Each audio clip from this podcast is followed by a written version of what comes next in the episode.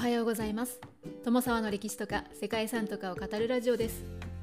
このチャンネルでは社会科の勉強が全くできなかった私が歴史や世界遺産について興味のあるとこだけゆるく自由に語っています。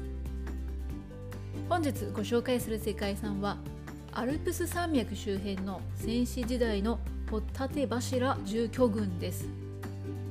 この世界遺産は紀元前5000年から紀元前500年頃にアルプス山脈の周辺の湖や川湿地のほとりに建てられた高床住居の遺跡群が登録されています。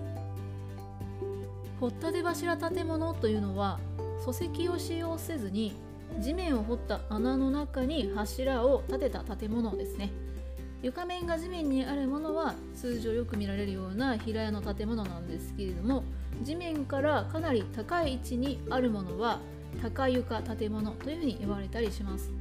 日本でも縄文時代や弥生時代によく見られていた建築なのでおそらくあああいった形のものかなという想像はつくのではないでしょうか。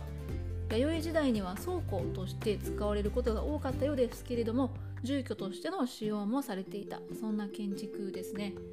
はい、そしてそんな掘立柱建物と呼ばれる建築群がヨーロッパでスイスをはじめとしてイタリアドイツフランスオーストリアそしてスロベニアの6カ国にまたがるアルプス山脈の周辺に点在しているんですね。全部で111箇所もあるそうでそのうちの半数はスイスに作られています。6カ国の中でも特に古い遺跡が残っているのはイタリアでバレーゼ湖湖畔の家屋などが挙げられます。オーストリアではモント勢やアッター勢などですね。湖の底に沈む建築などもあるそうですね。そして新石器時代や青銅器時代にアルプス山脈周辺のヨーロッパで人々がどのように戦死生活を始めてどのように自然環境と共存していたのかというのを示す証拠というのが多数発見されているわけです。オーストリアのモント勢の住居のように残された遺跡の中には長い間水没していたものもありますがそれがかえって保存状態の良い考古学遺跡として残っているという面もあるそうですね。これらの遺跡はアルプス山脈周辺地域の初期農耕社会を解き明かすための重要な事例の一つとも言われているんですけれどもそれにしてもヨーロッパというとですね山とか自然の中に建てられた平屋の家屋といったイメージだったんですけれども、えー、なぜわざわざ掘立柱様式の建物になったんでしょうかね。アルプス山脈周辺でありながら湖とか川そして湿地のほとりに建てられているっていうところも少し気になるかななんていうふうに思います。今回も遺跡としての情報が少し少ないかなといった世界遺産だったんですけれども本日は数カ国にまたがって残された高床住居が登録された世界遺産をご紹介したいと思います。この番組はキャラクター辞典ワンタンは妖怪について知りたい。パーソナリティ空飛ぶワンタンさんを応援しています。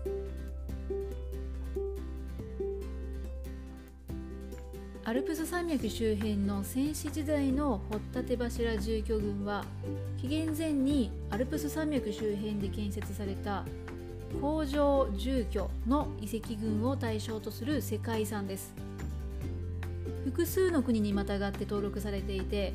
スイスで56件イタリアで19件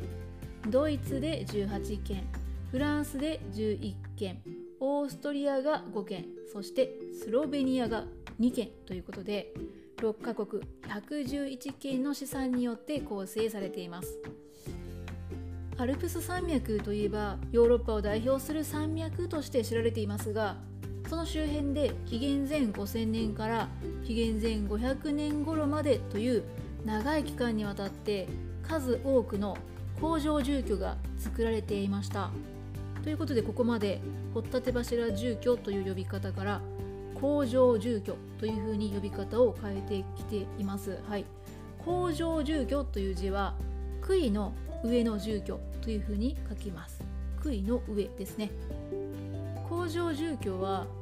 湖の岸辺とか海岸の水辺であったり湿地に丸太を多数打ち込んでその上に横木を並べて横に木を並べて土台として設営した住居の様式を言うそうです、まあ、水辺とか湿地で採用されていたということのようなんですね。現在でも東南アジアなどではこういった建築を見ることができます。その利点は雨季に洪水とか湿気っていうのの対策になったり寒気になると暑さを避けるといった効果があるそうですね。また外敵とか害獣とか害虫などを防ぐのにも役立つということのようです。とはいえヨーロッパのアルプス山脈の周辺と東南アジアでは気候が違いすぎるような気もするなということなんですけれども高床式の住居の一種でもある工場住居はアルプス山脈周辺ではボーデン湖ツーク湖ガルダ湖などの湖だったりリュブリアナ湿原などの湿地に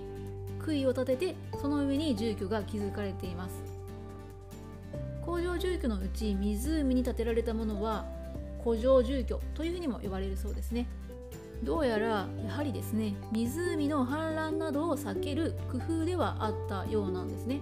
なんですけれども結果としては、まあ、長い間水没したまま忘れ去られることになったということなので、まあ、もしかしたら大きな環境の変化であったり地殻変動などがあったのかななんていうふうに想像してしまいますね。これらの建物が建てられていた時代の後期になると工場住居を利用した漁労なども行われていたようですねつまりはま魚を取る時に利用するということのようなんですけれどもとはいえやはり湖の上に建てた当初の理由というのは外敵に対する警戒などもあったそうですですが、えー、もう少し深めてみると農業に適した土地を住宅地に咲かなくても住むようにするなどの理由もあったというふうに考えられているそうですね。どうなんでしょうかねアルプス山脈という、ま、山の近くの場所に住んでいる人たちなので農業に適した地というのはそれほど多くなかったのかもしれないですね。はいそんな工場住居なんですけれども人々に忘れ去られていた住居群の存在というのが再び知られるようになったのは1853年から1854年にかけてあった冬季大干ばつ、まあ、それがきっかけだったそうですね。おそらく湖の水が干上がってしまったということなんでしょうか。長い間水没していたということがさまざまな遺構や遺物を良好な状態で保存しておくことにつながっていたということなんですけれども